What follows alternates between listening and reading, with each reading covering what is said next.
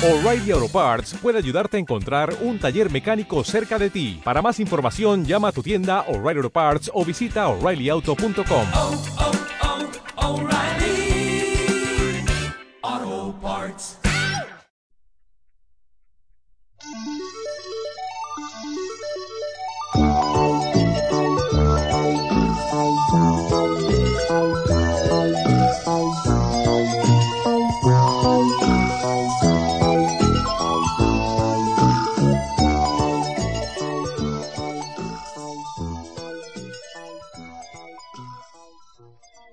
Los duendes y el zapatero. La mujer del zapatero dijo inquieta a su marido. ¿No puedes trabajar más rápido, querido? El zapatero sonrió. Claro que podría. Podría cortar el cuero con menos cuidado y dar puntadas más grandes. Pe- Pero quiero ofrecer a mis clientes lo mejor de lo mejor y eso lleva tiempo. Lo sé, querido, pero no queda dinero para comprar más cuero.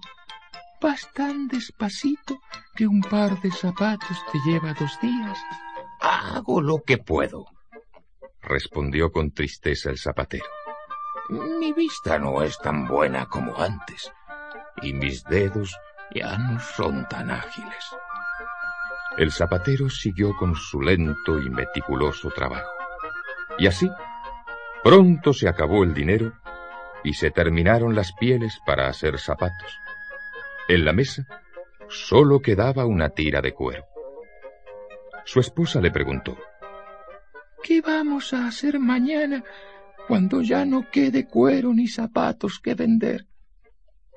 El zapatero sonrió. Mañana nos preocuparemos.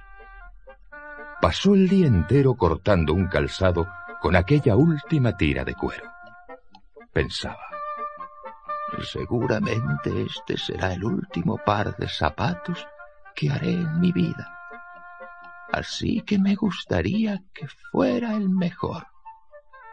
se fue a la cama dejando las plantillas ya cortadas en su mesa de trabajo. Mm, Qué pena que seamos pobres. Le dijo a su mujer antes de dormirse. Tú ya haces lo que puedes. Le consoló ella. No se puede pedir más.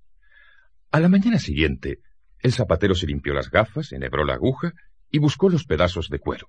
Pero algo increíble había ocurrido. En el centro de la mesa había unos zapatos terminados, perfectos y brillantes hasta la última hebilla. Alguien los había acabado mientras él dormía. Eh, Fíjate qué maravilla. exclamó y se los mostró a su esposa. Mira qué hermosas puntadas. Eh, ¿Quién habrá hecho el trabajo?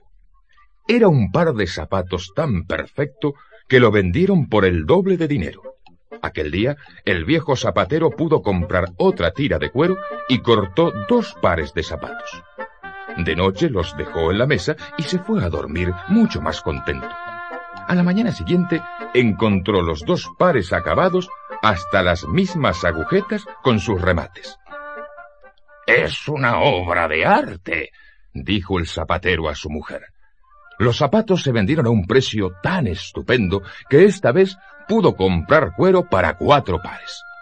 Por la noche, unas manos misteriosas cosieron los cuatro pares. ¡Qué magnífica hechura! exclamaban los clientes. Y vinieron de muy lejos a comprarle zapatos. El zapatero vendió a las damas zapatillas de baile en bonito terciopelo y botas de montar largas y relucientes a los caballeros. Tenemos cuero para toda la vida. Dijo feliz la mujer del zapatero. Y viene tanta gente a comprar esos zapatos que casi somos ricos. Pero el zapatero estaba pensativo. ¿No te gustaría saber quién nos ayuda por las noches? Ya es hora de que lo averigüemos.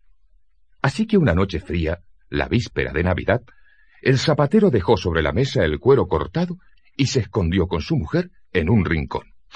Al dar la medianoche, seis duendecillos desnudos salieron uno tras otro de detrás del reloj. Subieron a la mesa y al momento se pusieron a coser y a martillar y a hacer nudos y a dar lustre.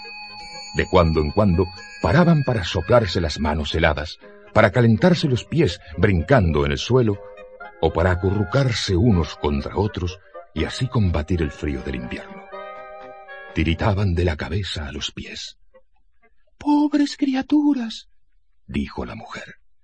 Tanto trabajar para nosotros y no tienen ni siquiera una camisa y unas botas. Deberíamos hacerles un regalo para agradecerles sus servicios, respondió el zapatero. Al día siguiente, muy temprano, su esposa empezó a coser camisas y pantalones de una tela abrigada y alegre. El zapatero sacó su aguja más fina y su cuero más blando e hizo un par de lindas botas para cada uno. La noche de Navidad pusieron sobre la mesa estos regalos y se escondieron en el rincón. Hacía un frío tremendo. Los duendecillos salieron tiritando y dando diente con diente. De sus bocas salían humaredas de aliento que se helaba en contacto con el aire. Al principio se quedaron asombrados al no encontrar cuero para coser, pero luego vieron la ropa y comprendieron que era para ellos. Se la pusieron y empezaron a bailotear, riendo y dando palmadas con las manos ya calientes gracias a sus nuevos guantes de lana. Se acabó el hacer zapatos, ahora somos gente elegante. Y cantando y bailando, salieron a la calle por la puerta de la tienda. Nos hemos quedado sin la ayuda de los duendecillos, dijo riendo la mujer del zapatero. ¿Qué vas a hacer ahora que viene tanta gente a comprarte calzado? Sencillamente haré todo lo mejor que pueda, respondió el zapatero. Seguro que sí, querido, dijo su mujer. Como siempre,